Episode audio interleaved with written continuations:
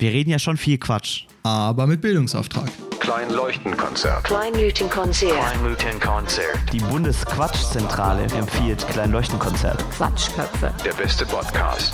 Aber sie sind auf alle Fälle lustig. Also meistens. Lieber 300 erfolglose Soundcloud-Rapper als nur einen einzigen Typen, der denkt, sein Podcast startet bald durch.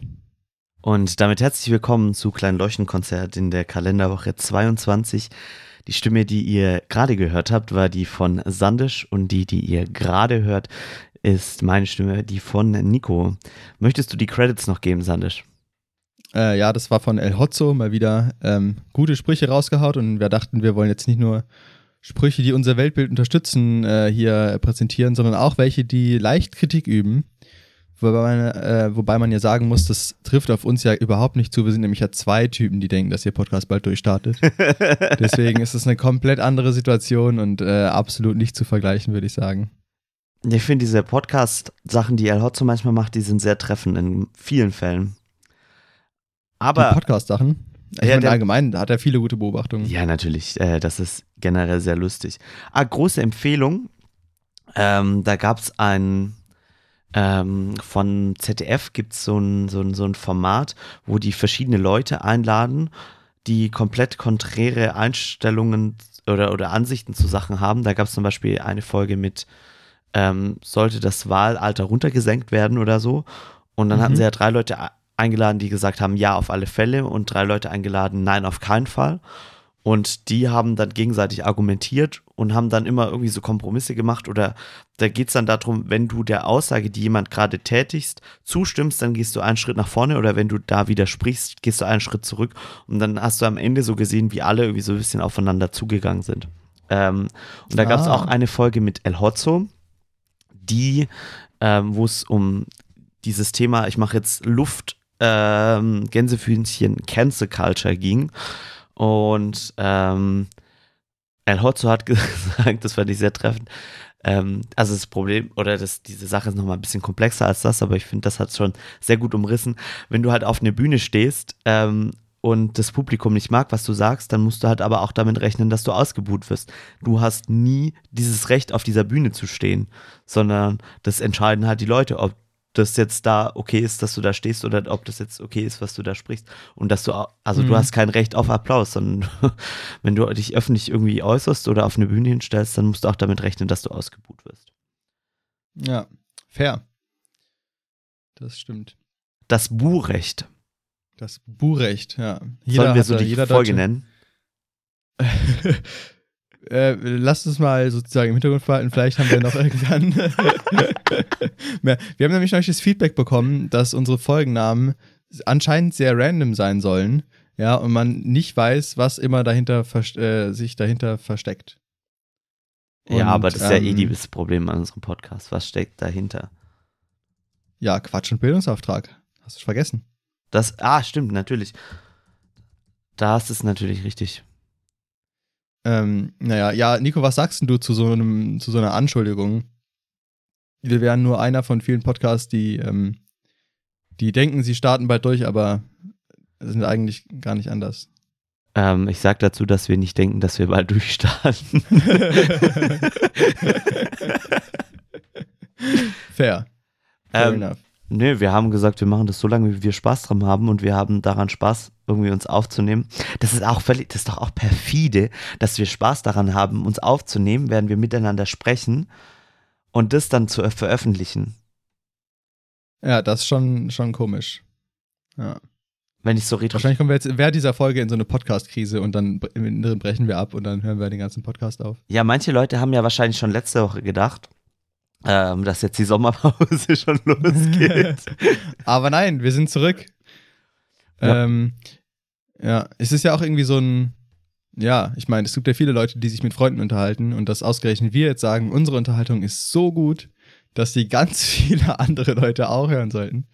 Ist ja schon auch irgendwie ein, eine Art indirektes Statement. Wobei andererseits ist es ja auch nur eine Art Angebot, ne? Also wir denken halt, okay, vielleicht ist es ganz witzig und wenn Leute das hören, dann freut uns das und wenn nicht, dann ist es auch in Ordnung, dann haben wir uns wenigstens miteinander unterhalten. Auf alle Fälle. Äh, aber wo ich sagen muss, wo mir das so ein bisschen auch geholfen hat, ähm, gezwungenermaßen im Prinzip mehr oder weniger eine halbe Stunde mit dir zu füllen, ähm, war bei ganz vielen Uni-Sachen, wo ich irgendwie vortragen musste oder so. Da ist ja, Mhm. redest du ja auch remote über irgendwas und musst dann auch trotzdem die Zeit irgendwie füllen, die du dann da sprichst. Und dass du da nicht in so, in so große Pausen verfällst, sondern einfach deinen Gedankengang weiterführst und das irgendwie in Text reinpackst, wenn du auch weiter drüber nachdenkst, fand ich schon fair. Vielleicht reden wir auch viel um den heißen Brei herum oder kommen nie in den heißen Brei hinein. Man weiß es nicht. Mhm. Sandisch, was ist Ja, dein. Lieblingssprichwort? Oh, mein Lieblingssprichwort. Da fällt mir jetzt so spontan keins ein, muss ich sagen. Was ist deins? Ich, ist mir gerade nur eingefallen mit um den heißen Brei herum reden. Äh, Ich, ich finde, ich mag so viele. Also ich, ich ähm, nutze gerne Sprichwörter. Ich nutze auch gerne so Sachen, die ich in irgendwelchen, wenn ich mir irgendwas anschaue oder anhöre oder mit Leuten rede, wenn mir da irgend so Redewendung oder irgendwas witzig oder interessant vorkommt, dann versuche ich die auch im eigenen Sprachgebrauch zu benutzen. Und das ist dann natürlich manchmal ein bisschen weird, weil niemand, mit dem ich rede, alle Sachen kennt, die ich mal irgendwann angeschaut habe, aus denen ich dann so Sachen zitiere. Aber ähm, genau, das, das finde ich ganz witzig. Weil Was- irgendwie manche, manche so, manche Formulierungen sind auch irgendwie so interessant. Ich finde, da ist El Hotzo auch so gut. Es gibt so Sätze, die sind so auf eine Art perfekt, weißt du, da könntest du kein Wort hinzufügen oder wegnehmen, ohne die Aussage krass zu verändern oder irgendwie ohne ähm, da irgendwie was kaputt zu machen. Und ähm, da ist der äh, El Hotzo auch ziemlich gut drin, ähm, manchmal solche Sätze zu, zu machen. ja, das, Das, finde ich irgendwie auch sehr faszinierend. Das, da, da, das strebe ich auch an, solche Sätze formulieren zu können. ein Meister der deutschen Sprache, Linguistik, whatever. Ja. Ähm, nee, was, was ich sehr feier als, als, als Sprichwort ist irgendwie mein Schwein pfeift. Ich finde es irgendwie sehr witzig, muss ich zugeben. Ah, okay, aber Wenn ich mir das wirklich vorstelle, steht da so ein Schwein und pfeift. Oder was ist da los? stimmt. Ja, gute Frage, wie, wie das Sprichwort eigentlich zustande kam. Aber das ist ja eh mega witzig, so die, die ähm, Herkunft von Sprichwörtern. Naja. Nico, ich habe äh, ein Thema tatsächlich aufgeschrieben für diese Folge, über das wir mal reden könnten. Du kannst mich direkt stoppen, wenn wir darüber schon mal geredet haben. Mhm. Ähm, aber lass uns mal über fertig machen oder fertig werden reden. Fertig machen, fertig werden. Du Ja. machst mich fertig, sag ich dir. Und zwar jetzt, wenn jetzt, okay, bei Uni-Deadlines oder so ist es ja relativ straightforward. Du bist halt irgendwie fertig, wenn die Deadline fertig ist, Mhm. weil dann, dann musst du ja irgendwie ein Projekt abschließen. Aber wenn du jetzt, da können wir auch gleich nochmal drüber reden, aber wenn du jetzt ein, privates Freizeitprojekt hast, Mhm. wie wirst du fertig? Entweder gar nicht. Mhm. Sehr wahrscheinlich. ähm, oder, also, kennst du dieses Prinzip von Prokrastination? Mm, also, ja. Ähm, Also erklär, Prokrastin erklär mal, also, Prokrastination beschreibt ja das Auf, also ganz runtergebrochen das Aufschieben von wichtigen Aufgaben mit weniger wichtigen Aufgaben. Da musst du Mhm, für dich ja. schon mal eine Priorität von Aufgaben haben. Oder sozusagen eine Mhm. von außen gegebene Priorität. Ähm, Mhm. Zum Beispiel die Aufgabe, meine Hausarbeit schreiben, ist höher als die Spülmaschine aufräumen, ausräumen. Mhm. Und Mhm. dann werde ich die Spülmaschine ausräumen, um diese Aufgabe der Hausarbeit aufzuschieben. Mhm. So. Ähm, und was mir hilft, fertig zu werden, mit Freizeitprojekten unter anderem, ist wichtige, von außen gegebene Aufgaben zu haben, die ich dann damit aufschieben kann. unter anderem. Ähm, und was auch, was ich auch oft mache, ist mittlerweile sehr oft To-Do-Listen schreiben. Also ähm, Mhm. mache ich nicht immer, aber wenn ich morgens mich hinsetze, ähm, habe ich so ganz viele Sachen im Kopf, wo ich mir denke, das sollte ich machen. Und dann schreibe ich die auf eine To-Do-Liste in so einer Reihenfolge runter, die ich dann nacheinander abarbeiten kann und muss dann, während ich das abarbeite, nicht im Kopf behalten, wann ich wie, wo, was mache. Und Mhm. ähm, wenn dann auf dieser To-Do-Liste draufsteht, klar, Leuchtenkonzert schneiden und veröffentlichen, dann muss ich das halt durchziehen. Und Ja. die Sache ist, das braucht ja auch meistens, also irgendwas zu finalisieren, braucht ja meistens nie so lange. Ja. Und ich nehme mir oft auch vor, die Sache nicht fertig zu machen, sondern irgendwie bis zu einem gewissen Punkt zu bringen. Also zum Beispiel, wenn Mhm. ich jetzt eine Episode von uns mache, nehme ich Mhm. mir vor, die zu Sind die nie fertig? Nee, nie sind die fertig. ähm, zum Beispiel zu mastern und raus zu exportieren, aber jetzt noch nicht direkt hochzuladen und äh, die Veröffentlichung zu planen, zum Beispiel. Mhm. Weil das wäre dann sozusagen der nächste Schritt. Einfach irgendwie so, das Prinzip nennt sich ähm, Milestones, aber das ist jetzt nicht so overengineert, wie das jetzt klingt. Ähm, nur, nur, nur um es irgendwie runterzubrechen. Genau. Äh, wie ist das bei dir? Ah, ja. Ähm, ja, auch schwierig. Also es hängt natürlich davon ab, was jetzt das für Aufgaben sind. Aber wenn ich jetzt zum Beispiel an so Videos denke, die ich mache oder machen will, ähm, da ist immer das Finalisieren, das, das Schwierige am Finalisieren ist nicht die Tätigkeit des Finalisierens an sich, sondern das, also ich fange halt meistens so ein Projekt an mit extrem hohen Vorstellungen, dass es halt ein mega krankes Video wird. Und dann kommt natürlich die Realität und sagt so, ja, ähm, ist jetzt, also halt, ne, es, es wird natürlich nie so, wie es ist in den Vorstellungen. Das ist ja auch so ein bisschen das, was einen wahrscheinlich so ein bisschen dabei hält, dass man irgendwie anstrebt, das so zu machen, wie es halt in den Vorstellungen ist. Ähm, Hans Zimmer hat zum Beispiel auch mal gesagt, ich will mich jetzt nicht mit dem vergleichen oder so, aber der hat auch gesagt, irgendwie, dass er, der schreibt halt auch, wenn er Filmmusik schreibt, die ist immer erst zur Deadline fertig, weil er immer die noch besser findet und er findet, und die sie ist in seinem Kopf immer besser, als sie am Ende klingt. Und wenn wir sie natürlich anhören, denken wir uns, Alter, mega geile Musik, es geht ja übel ab. Mhm. Ähm, aber für ihn ist es nie perfekt. Es ist nie so gut, wie es in seinem Kopf klingt. Und ähm, ich glaube, das ist eigentlich bei fast allen kreativen Sachen so, denke ich mal. Ähm, ich finde es nice, dass bei Videos es mittlerweile näher an dem ist, was in meinem Kopf ist, als, ähm, als früher. Also ich glaube, früher war so dieser Unterschied noch ein bisschen größer. Ähm, vielleicht haben sich auch meine Vorstellungen ein bisschen, äh, sind jetzt ein bisschen realistischer.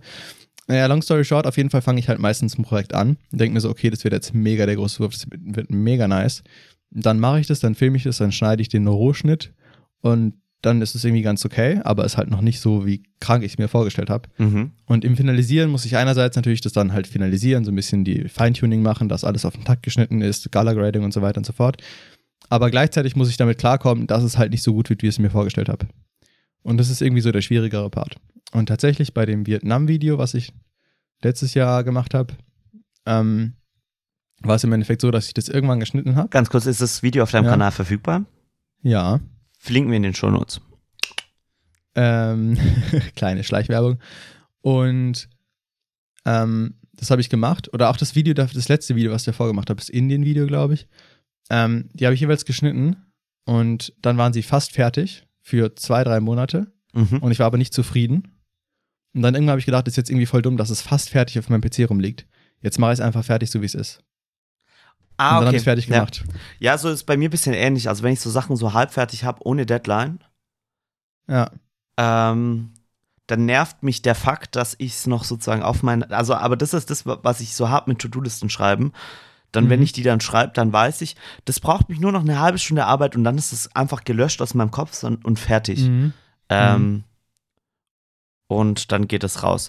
Weil ich habe eh meistens so viele Sachen, die ich gleichzeitig mache, dass das mich dann nervt, wenn ich noch eine mehr habe, die dann eigentlich nicht sein müsste. Weil das nimmt dann sozusagen von mir aus gesehen gleich viel Raum ein, als was, was noch gar nicht gestartet ist. Weil es sozusagen, Mhm. sozusagen auf der gleichen Ebene ist wie ein anderes Projekt, aber eigentlich viel, viel weniger Zeit braucht und dann wäre es sozusagen fertig. Ähm, Eine andere Sache, die ich neulich gemerkt habe bei, bei, einem Un, bei einer Uni-Abgabe, die wir machen mussten, äh, ich habe ein Fach belegt, nennt sich Compositing, ähm, wo man sozusagen auf Industriestandard einmal Greenscreen bzw. Bluescreen Compositing gelernt hat, einmal das sozusagen gut und richtig zu machen. Ähm, Also nicht After Effects, äh, One-Click und dann wird das rausgekiet, sondern schön mit, ähm, mit einem, wie heißt es, nicht Vector Scope, sondern äh, ähm, ah, wie heißt denn das? Das nennt sich Ja, Slice Tool. das? ähm, ja, wo du die Levels von entweder RGB anschaust. Also wo du einfach in die Pixel genau reinschaust, was für Values die haben und dann da entsprechend das drauf rein. Ähm, Ich glaube, du hast die Leute eh verloren. Aber Ja, ich hab passt. die Leute eh verloren. Ja. ähm, also sozusagen auf einer, auf einer sehr technischeren Ebene, als es sozusagen eine One-Click-Lösung wäre. So, äh, ich glaube, das hat es dann gut zusammengefasst. Und ähm, da hatten, hatten wir eine Woche, zwei Wochen Zeit für die Abgabe. Und ich habe es halt eine Woche weggeschoben und dann habe ich das an einem Tag gemacht, aber das waren schon vier Tage vor der Abgabe und dann war ich im Prinzip fast fertig und habe dann jeden Tag irgendwie dann noch so ein bisschen rumgedoktert, weil du bist bei sowas auch nie fertig. Du kannst immer noch das bisschen Mhm. schöner, bisschen besser machen, aber Mhm. das hat mich so entspannt, weil ich wusste, ich habe was zum Abgeben, was schon gut aussieht und kann jetzt immer noch Mhm. so ein bisschen dran rumdoktern, aber muss jetzt mich nicht komplett exhausten dafür. Ja. Und da war ich im Prinzip schon mal diese 80% gemacht. Ähm, die, Mhm. also kennst du diese 80-20-Regel? Mhm. Willst du sie nochmal erklären für Klar, mach ich sehr gern. Zuhörer? Die ähm, 80-20-Regel besagt, dass du 80% der Arbeit in 20% der Zeit schaffst und 20% der Arbeit in 80% der Zeit. Ähm, das ist wie so eine, ist das eine logarithmische Kurve? Ja, das ist eine logarithmische Kurve. Für die Mathe-Freaks. Das wildes Statement kann sein, dass es logarithmisch ist, aber kann auch echt gut sein, dass es nicht ist. ähm, dass du sozusagen am Anfang sozusagen die Arbeit schnell gemacht bekommst und am Ende es immer, immer schwieriger wird, bis zu diesen 100% gut, dass die Arbeit gut ist, sozusagen zu kommen. Und dass dann sozusagen die Zeit, die du brauchst, immer größer wird, um, damit das Ergebnis ums Gleiche besser wird, sozusagen, als was du am Anfang hattest. Und da gibt es irgendwo so einen Sweet Spot, den muss jeder für sich selber finden, wo dann die Arbeit zu, der, zu dem Aufwand, den du da reingesteckt hast, entsprechend passt. Ähm, und das habe ich da zum, zumindest vom Gefühl her ganz gut gefunden und da war ich ganz happy damit.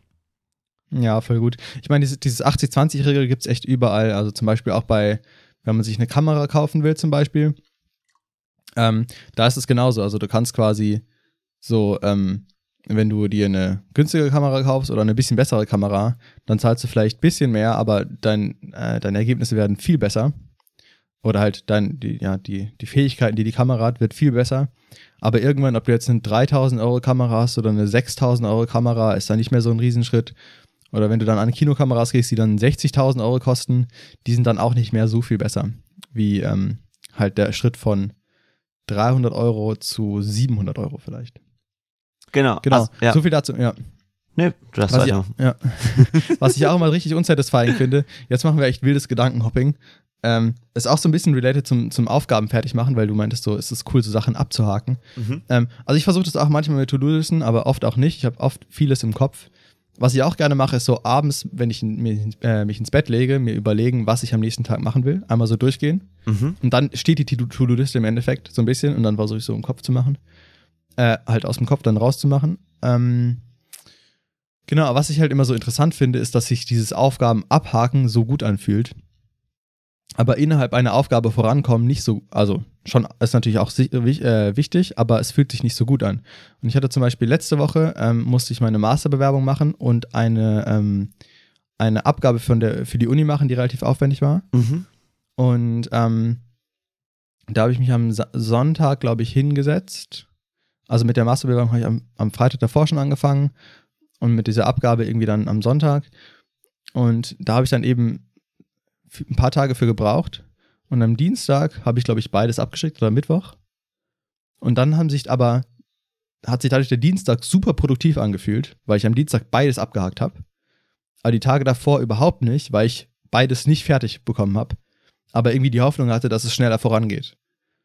Und das finde ich immer voll, voll tricky, ähm, dass man dann so vom Gefühl her Tage, an denen man sich in die Position bringt, schnell fertig zu machen, Ja. so gefühlt ganz schlecht dastehen. Und Tage, an denen man dann nur noch von der Arbeit, die man davor reingesteckt hat, profitiert und es fertig macht, sich denkt, boah, heute ging richtig ab, heute war ich richtig produktiv.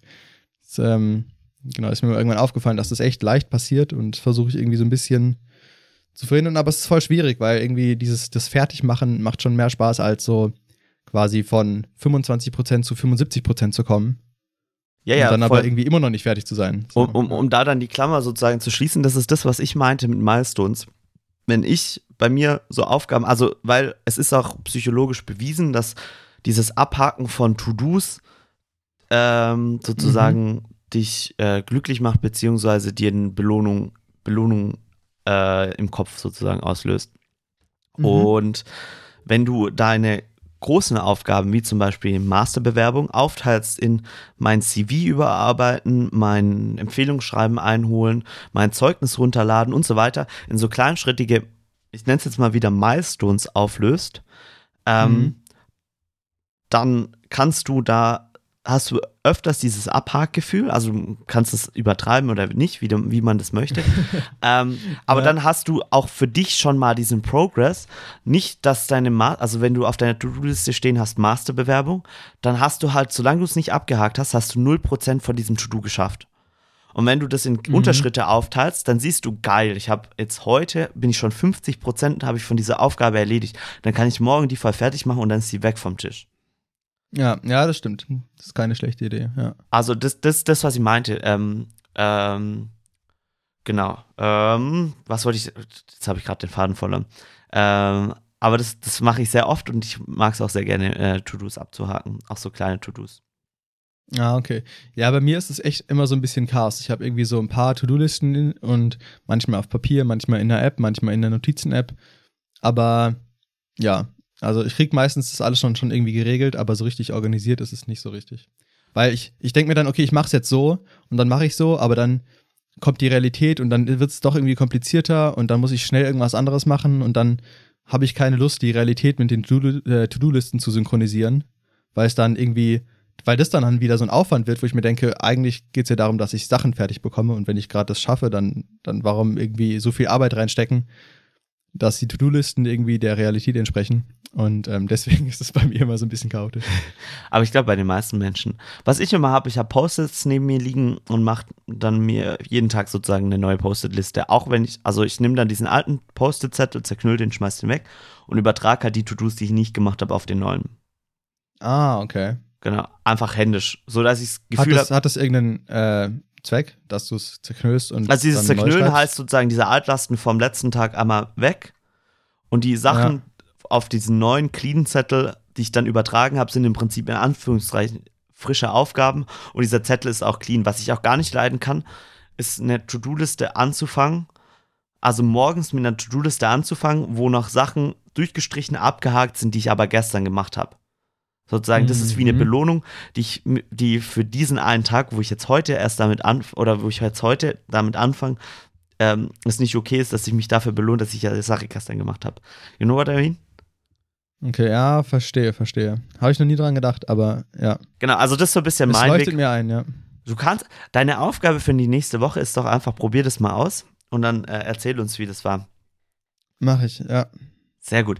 Ich habe noch eine Frage an dich, weil Okay. wir haben die tiefgründige Frage schon ein paar Mal jetzt vernachlässigt. Mhm. Ähm, Mhm. Ich möchte aber auf sie mal zurückkommen.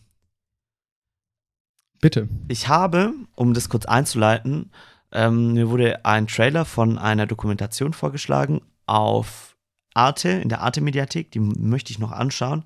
Da ging es um Uber und Uber Eats-Fahrer in Frankreich, ähm, die darüber gesprochen haben, wie das ist. Ähm, und da gab es so O-Töne, zum Beispiel hat einer gesagt, was ganz schwierig ist, dass ein Fahrgast ihn schlecht bewerten kann und dann ist er raus, dann ist sein Account gesperrt und dann hat er kein Einkommen mehr. Ein, ein Fahrgast kann ihn ablehnen als Fahrer, aber er kann keinen Fahrgast ablehnen. Sonst ist er auch raus. Und sozusagen, dann vermittelt ihm Uber keine neuen Leute. Vielleicht hat er auch noch Zugang zu seinem Account, aber dann wird er, bekommt er schlechtere äh, Fahrgäste oder irgendwie so. Dann äh, die Uber Eats-Fahrer, die werden teilweise, kriegen Ärger, weil, weil das Essen dann nicht schmeckt oder wie auch immer. Ähm, und ähm, alles ein bisschen schwierig. Und sie werden auch die ganze Zeit evaluiert. Fahren sie jetzt schnell genug? Bringen sie die Sache richtig hin? Machen sie irgendwie eine Pause zwischendrin während der Lieferung oder nicht? Und so weiter. Ähm, und da gab es ein paar O-Töne auch von Data Scientists, die zum Thema einen Algorithmus als Chef haben, gesprochen haben. Und da wollte ich dich fragen, was wäre dir lieber, einen Algorithmus Mhm. als Chef zu haben oder einen echten Mensch als Chef zu haben? Ähm, einen echten Menschen. Warum? Danke für die Frage, fertig. ähm, Weil man mit einem Menschen besser verhandeln kann als mit einem Algorithmus. Weil man, also selbst der, also ist zumindest jetzt meine Überzeugung, selbst ein richtiger Idiot, der dich richtig hasst oder keine Ahnung was, mh, als Chef, Mhm. ist mir ja zum Glück noch nicht passiert, aber wenn, ich glaube, selbst so einen richtig schlechten Chef, da kann man vielleicht, wenn man lange genug mit dem redet oder so, zumindest verstehen, was den antreibt oder warum er sich so verhält.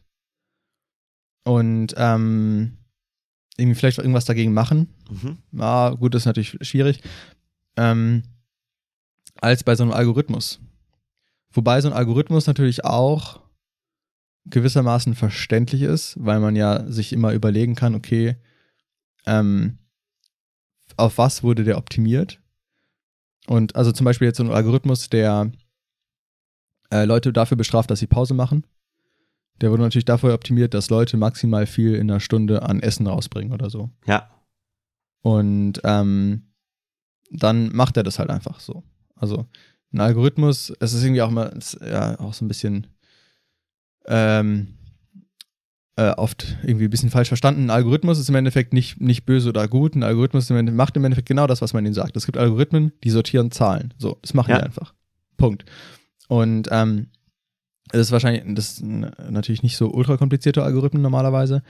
Und es gibt eben auch Algorithmen, die halt dafür sorgen, dass irgendwie, genau, ähm, die halt entscheiden, welcher Fahrer welche, welche Fahrt bekommt. Und der muss der, und das Ziel von dem Algorithmus ist ja, oder das Ziel von Uber ist, dem Fahrgast eine angenehme, schnelle Fahrt zu bieten. So, das heißt, was der Algorithmus ähm, mit einbezieht, was auf äh, auf jeden Fall super sinnvoll ist, ist, äh, je näher das Auto am Nutzer ist, desto besser eigentlich. Oder je schneller es hinkommt Mhm. zum Nutzer, desto mehr Sinn macht es, dass halt dann dieses Taxi die Fahrt übernimmt, weil dann kann der Ja, Nutzer ja. schneller losfahren. Ähm, und dann, wenn man halt eh schon Bewertungen von Fahrern hat, macht ja irgendwie auch Sinn, die so ein bisschen reinzunehmen, dass quasi ähm, irgendwie halt du einen möglichst guten Ride bekommst oder so. Das ist ja dann auch ein Anreiz für Fahrer grundsätzlich, äh, gute Fahrten anzubieten oder eine angenehme Atmosphäre im Taxi zu schaffen und so weiter. So, aber Be Bewertungen sind ja so eine, ein gegenseitiges ähm, Kontroll, eine gegenseitige Kontrollfunktion. Ja. Ähm, also du, kannst, du wirst ja auch als Nutzer bewertet. Was ich da erstmal richtig schwierig finde, ist, dass man nur immer auf fünf Sterne geht. Also ich, äh, einer aus der Uni hat mir mal erzählt, dass er irgendwie in, weiß ich nicht, Thailand war oder so und da Uber gefahren oder Singapur da Uber gefahren ist. Mhm. Und dann hat er dem äh, Taxifahrer vier Sterne gegeben, weil er dachte, das war eine gute Fahrt. Passt. Ja. Ja. Also ich meine, was, was erwartest du von einer Taxifahrt? Wäre halt gut. Vier Sterne. Ja, ja. Und dann hat der Fahrer ihm geschrieben, ja, ähm, voll, also irgendwie, was, was war los? Hat dir irgendwas gefehlt? Und er war so, nee, hat, hat voll gut gepasst, vier Sterne passt. So, weil er hat gesagt, für sie, für ihn ist fünf Sterne was, was halt wirklich absolut Her äh, hervorragend. Aus, aus hervorragend, ausnahmemäßig. extraordinary. Gute, genau, ja. Ähm, Performance. Genau, und hat der Fahrer ihm aber gesagt, so ja, ähm, das Problem ist, dass er, wenn er weniger als fünf bekommt, dann wird er eben dafür bestraft, indem er weniger Fahrten bekommt und so weiter. Und das war ihm eben auch nicht bewusst, fand er irgendwie richtig doof, hat dann auch die Bewertung auf fünf Sterne geändert, weil er das dem natürlich dann nicht irgendwie zumuten wollte. Aber er fand es halt irgendwie doof, weil er halt sagt, okay, das ist doch Quatsch, irgendwie halt immer von einem von einer Taxifahrt Außergewöhnliches zu erwarten. So, das ist einerseits ein Problem, was ich sehe. Und das andere Problem ist natürlich, dass es da dann wiederum keine Kontrollinstanz gibt, dass wir quasi eine Bewertung ähm, so viel ausmachen kann, weil, also ich meine, ein Kunde kann mal einen schlechten Tag haben oder es gibt ja auch einfach Idioten, die Kunden sind. Es gibt natürlich auch Fahrer, die Idioten sind, ähm, auf der anderen Seite. Und ich finde am Ende, jetzt auch nochmal zur Frage zurück, ob jetzt ein Algorithmus der Chef ist oder ein, ähm, ein Mensch, was halt immer ähm, eben gerade weil ein Algorithmus ja nur nach irgendeiner, irgendeinem Ziel optimiert, oft, ähm, ist eigentlich das absolut Entscheidende so ein bisschen deine Verhandlungsposition. Ja, und zum Beispiel als Softwareentwickler oder so ist deine Verhandlungsposition relativ gut, weil es gibt nicht so viele. Ähm, du schaffst relativ viel Wert. Also Mhm. ob das jetzt sinnvoller Wert oder, oder gesellschaftlicher Wert sei jetzt mal dahingestellt, aber monetärer Wert, du, du, also als ein Softwareentwickler kannst du sehr viel Geld verdienen oder mit Software kannst du viel Geld verdienen, deswegen führt ein Softwareentwickler dazu, dass eine Firma viel Geld verdient. Ja. Ähm, deswegen hast du mal eine gute Verhandlungsposition, so generell auf dem Arbeitsmarkt. Aber ähm, als Uber-Fahrer, das ist ja auch das Konzept von Uber, hast du eine sehr schlechte, eine sehr schlechte Verhandlungsposition, weil du hast keinen anderen Weg an äh, Fahrer, also an, an Kunden zu kommen, die halt mit dir mitfahren, Ja. außer über diese App. Das heißt, du bist absolut ähm, abhängig von dieser App. Ähm, du hast möglicherweise auch nicht die Chance, in einer anderen Taxifirma zu, also du hast quasi wenig Alternativen. Ähm, du hast, wenn du Taxifahrer bist, vielleicht auch keine so krasse Ausbildung, wo du dann irgendwie dich sonst alternativ irgendwie ähm, beschäftigen kannst. Ähnliches gilt ja für Leute, die irgendwie in einem Amazon-Lager arbeiten oder so. Und da ist es halt so, dass dann die Leute einfach ausgebeutet werden, muss man einfach so sagen. Und da ist es, glaube ich, dann aber gewissermaßen auch egal, ob es ein Algorithmus ist oder ein, ein Chef, weil wenn der Chef weiß, okay, ich kann mit den Leuten machen, was ich will, so im Rahmen der Gesetze, Mhm. ähm, wenn sie keinen Bock mehr haben, weil sie zu schlecht, ähm, weil ich sie zu schlecht behandle, dann können sie halt gehen. Aber dann kommen eh zehn andere. So, gar kein Stress. Dann äh, ist es einfach schlecht für die Leute. Und da ist es, glaube ich, tatsächlich in dem Fall egal, ob es jetzt ein menschlicher Chef ist oder ein Algorithmus als Chef. Mhm. Mit einem menschlichen Chef kannst du natürlich besser reden und es ist nicht so undurchschaubar und du fühlst dem, dich dem vielleicht nicht ganz so ausgeliefert. Aber wenn die Machtposition, das Machtgefälle ähnlich ist, Ja. kannst du dich auch einem menschlichen Chef ähnlich ausgeliefert fühlen, weil da kannst du ja hingehen und sagen, du kannst es doch nicht machen. Ich, eine Bewertung, das war ein Idiot. Dann sagt er, ja, sorry, ist mir egal. Ja, ja, auf alle Fälle. Und dann, und dann, es kann ein Mensch sein und das ist, ist trotzdem doof. Und ähm, ich glaube, da geht es dann halt eher darum, einfach so, so ein bisschen, ähm, was äh, von gesetzlicher Seite halt Arbeitsschutz ähm, zu erhöhen gewissermaßen, ähm, dass man da halt irgendwie, gerade mit diesen Bewertungen, dass man da halt irgendwie sagt, okay, es darf nicht sein, dass, keine Ahnung. Ist natürlich auch schwierig zu, zu regulieren, aber genau, also ich glaube, das Machtgefälle ist so das zentrale Problem und vielleicht eher nicht der Algorithmus. Auf alle Fälle. Ähm, was mir noch einfällt, um da vielleicht noch zum Abschluss zu kommen, ähm, der, das Thema ist, der Algorithmus hat ja einfach in Anführungsstrichen eine hart gecodete Optimierung, die er machen möchte. Also der Mhm. möchte, also du, du kannst ja dem nur ein Ziel geben oder irgendwie drei Ziele, aber wo er dann irgendwie den Mittelweg da finden muss. Ähm, aber das sind meistens oder gut messbare Sachen. Und was gut messbar ist, ist, wie viel Geld hat zum Beispiel Uber jetzt an diesem Tag verdient. Ähm, und wenn Mhm. er anhand dessen optimiert, ist ihm andere, alles andere egal. Ähm, Ja. Und der Chef, der wird es nicht so hart gecodet sozusagen in Anführungsstrichen in seinem Kopf drin haben, sondern der kann auch auf die Zahlen gucken, aber der kann ja auch mal einen Fehler machen oder sonst was. Und das, die zweite Sache ist, und, und ein Chef kann auch trotzdem mal, ähm, wenn du ihm jetzt sagst, ey, meine, meine Tochter wird geboren oder sonst was, ähm, dass er dir da einen Tag frei gibt oder sowas. Also das sind, das sind nochmal das, was du meintest, andere Sachen, wo man sprechen kann. Und die andere Sache ist, ein Mhm. Algorithmus bleibt tendenziell für länger und wird, das wird nur daran geschraubt, aber der bleibt tendenziell, sag ich mal, für in Anführungsstrichen immer als ein Chef, weil es kann sein, dass dein Chef einfach nach zwei Jahren weg ist und ausgewechselt wird oder nach zehn Jahren oder so. Aber es ist, du kannst dir relativ gewiss sein, dass dieser Chef nicht für immer an dieser Position sitzt.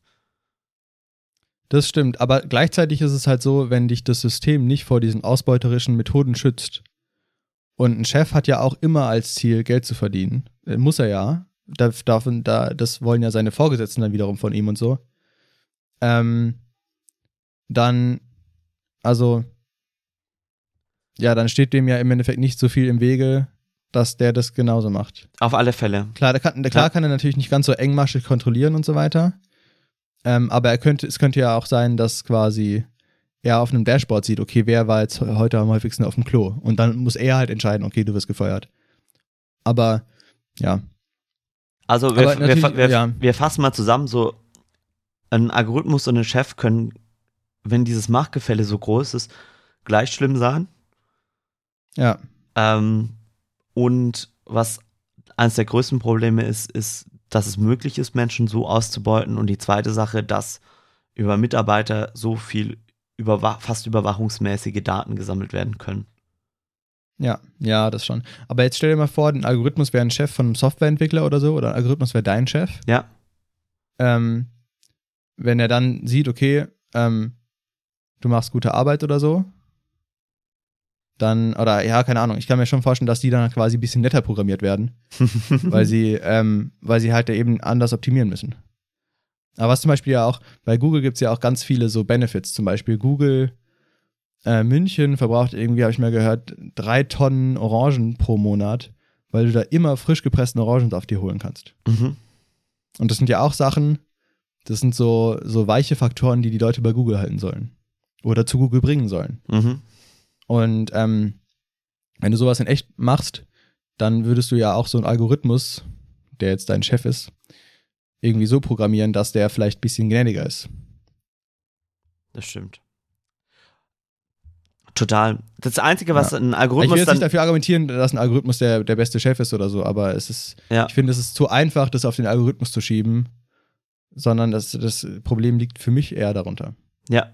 Was ein Algorithmus natürlich trotzdem, dann ja. aber nicht kann, ist, ähm, was du jetzt gesagt hast, ähm, zu abstrahieren und zu sagen, eventuell tut den Mitarbeitern auch schon gut, äh, so einen Softfaktor hab, zu haben, wie kostenlosen Kaffee, ähm, frisch gepressten Orangensaft, eine, keine Ahnung, Obstschale, whatever. Ähm, weil da muss man ja auch irgendwie ein bisschen Abstraktion dann mit reinbringen. Um auf so eine Ja, Idee gut, aber ich meine, du kannst ja einen smarten Algorithmus haben. Ach so, dass, dass der Algorithmus quasi das dann selber aktiv. Ja, okay. Ja, aber wenn jetzt zum Beispiel ein Algorithmus entscheidet, wie viel Geld jeder bekommt oder so, du, hast so einen Base, Base-Gehalt und dann entscheidet ein Algorithmus, ob du zwischen 1 und 5 Prozent mehr bekommst oder so. Ja, ja. Und da kannst du ja schon verschiedene Sachen irgendwie programmieren. Ist natürlich auch schwierig, ist aber auch in echt schwierig, ähm, weil auch ja in echten Chef immer nur ja, von Leuten, die bessere Öffentlichkeitsarbeit betreiben können, für sich selber, bekommen dann wahrscheinlich eher mehr Geld als Leute, die auch gute Arbeit machen, das aber weniger gut können. Und so, in, in, was das angeht, könnte dann vielleicht ein Algorithmus besser sein, der dann irgendwie sich die Sta äh, Statistiken anschaut und nicht darauf achtet, wer die besten Witze im Office macht oder so. Und, der, und die Person kann zum Beispiel auch dazu beitragen, dass das, das Arbeitsklima besser ist und dass alle anderen Genau. produktiver arbeiten. Genau, das natürlich schon auch, aber ähm, ja, genau, aber es kann natürlich auch sein, dass der einfach sich menschlich mit dem Chef am besten versteht und deswegen am, am meisten Geld dann bekommt. Was dann ja wiederum auch auf eine Art unfair ist. Das ist auf alle Fälle richtig. Äh, Also es ist, es ist keine so einfache Frage, möchte ich damit sagen. das war ja auch die tiefgründige Frage der Woche. ich möchte jetzt nicht irgendwie sagen, dass ich persönlich pro oder contra irgendwas bin. Ich will nur sagen, äh, es ist immer ein bisschen zu einfach zu sagen, Algorithmus böse, Mensch gut. Ja. Ähm, vielleicht in der Kombination einfach. Mit Menschen, die wissen, wie dieser Algorithmus funktioniert, was immer ganz schwierig ist. Wenn Menschen Ja. Algorithmen zu, als Berater dazu ziehen und aber keine Ahnung haben, was die innen drin machen. Ähm, darf Ja. ich weitermachen, Sandisch? Ja. Ja, ja, ja. Ja. Wundervoll. Ähm, ein Ding zum Abschluss. Wir haben eine Nachricht bekommen, die wollte ich eigentlich schon, wollte ich schon letztes Mal vorlesen, aber dann haben wir das Interview gemacht. Ähm, auf die Frage hin, als ich dich gefragt habe, denkst du, ein Podcast ist zitierfähig, ähm, Mhm. hat uns Mon, Monzonit geschrieben. Sag's Ich denke, nochmal das ist wieder ein. Gestein. Das ist wieder ein Gestein ähm, in der Geologie. Ähm, und hat uns über das Kontaktformular geschrieben: Hallo, ich finde, die heutige Folge war mega chaotisch. Mega Ausrufezeichen, Smiley. Ich bin mir nicht ganz sicher, ob das jetzt was Gutes war oder nicht so, aber ich glaube, es war was Gutes. Supi, fürs Frühstück und Mitbewohner nerven, in Klammer sorry, Punkt. Ich weiß nicht, ob er sich bei den Mitbewohnern entschuldigt oder nicht. Ähm, aber wir haben uns gefreut, dass dir die Folge gefallen hat. Und dann gab es noch ein Mhm. PS dazu. Weißt du, für, weißt du, für was PS steht? Nur um die Bildung kurz. Postskript. Sehr gut. Ähm, Podcast zitieren ist in den Naturwissenschaften nicht gerne gesehen, außer es geht primär um den Podcast. Alles andere muss aus Primärquellen kommen. Zum Beispiel darf man auch keine Lehrbücher zitieren, obwohl die oft mega gut sind, sondern muss die Quelle suchen, die auch das Lehrbuch genutzt hat. Glück auf und ich freue mich auf die nächste Folge. Smiley. Die nächste Folge war dann die mit Tobias. Ich hoffe, sie hat dir gefallen. Monzonit. Genau, ich habe auch nochmal das Feedback äh, persönlich bekommen, dass äh, Podcasts auf jeden Fall keine wissenschaftliche Quelle sind. Aber genau, ich glaube, ähm, so in, in quasi literarischen Texten oder so kann man das wahrscheinlich schon machen. Oder wenn es jetzt darum, wenn du einen Text schreibst über irgendeine Berühmtheit und dann die Berühmtheit irgendwas in einem Podcast gesagt hat. Ähm, aber genau, wenn es jetzt darum geht, irgendwie um halt so wissenschaftliche Fakten oder so, dann natürlich schon eher wissenschaftliche Paper oder Ja. Fachliteratur. Also ich hatte es neulich das erste Mal, dass in einem, in einem journalistischen Beitrag so richtig in einem Podcast zitiert wurde, den ich gesehen habe. Da ging es um Annalena Baerbock. Ähm, und da wurde der Alles gesagt Podcast zitiert, äh, bei dem Thomas de Maizière ähm, Annalena Baerbock bei den Koalitionsverhandlungen gelobt hat. Und dann wurde da so ein kleiner Einspieler Mhm. reingebracht. Ähm, Ja. Fand ich dann sehr spannend, dass das jetzt mittlerweile auch sozusagen so ist, weil äh, Tommy Schmidt und Felix Lobrecht immer sagen, es ist so gut, dass ihr Podcast nie so richtig zitiert wird, weil sonst wären sie in großen Problemen. Da werden wir mal sehen, was Ja. in Zukunft kommt. Ja, das stimmt. Aber es macht ja auch Sinn, dann quasi das zu zitieren und nicht einen Artikel, der darüber schreibt, dass Thomas de Maizière im Podcast gesagt hat, dass er das und das gut Genau. Auf war. Wenn er es da zum allerersten Mal überhaupt gesagt hat. Genau, ja, voll. Das ist ja dann in dem Fall die Art äh, Primärquelle sozusagen. genau. Ähm, Gerade bei jetzt irgendwie bekannten Leuten, die sonst wenig sozusagen eigene Aussagen treffen in der Öffentlichkeit. ja, Vielleicht vor allem in der Tiefe. ja, das stimmt. Dann, Gut. wir Packen haben wir's. ein bisschen Überlänge gemacht. Ähm, Im Kino würdet ihr jetzt äh, ein paar Euro mehr zahlen. Hier kriegt ihr das kostenlos. Ihr könnt auch kostenlos abonnieren auf dem Podcatcher eurer Wahl. Ich bin stolz auf mich für diese Überleitung. Sehr großartig, großartig. Greatartig. Wir wünschen euch eine schöne Woche. Großartig. Macht's gut. Ciao. Tschüss. Klein Leuchtenkonzert. Der beste Podcast.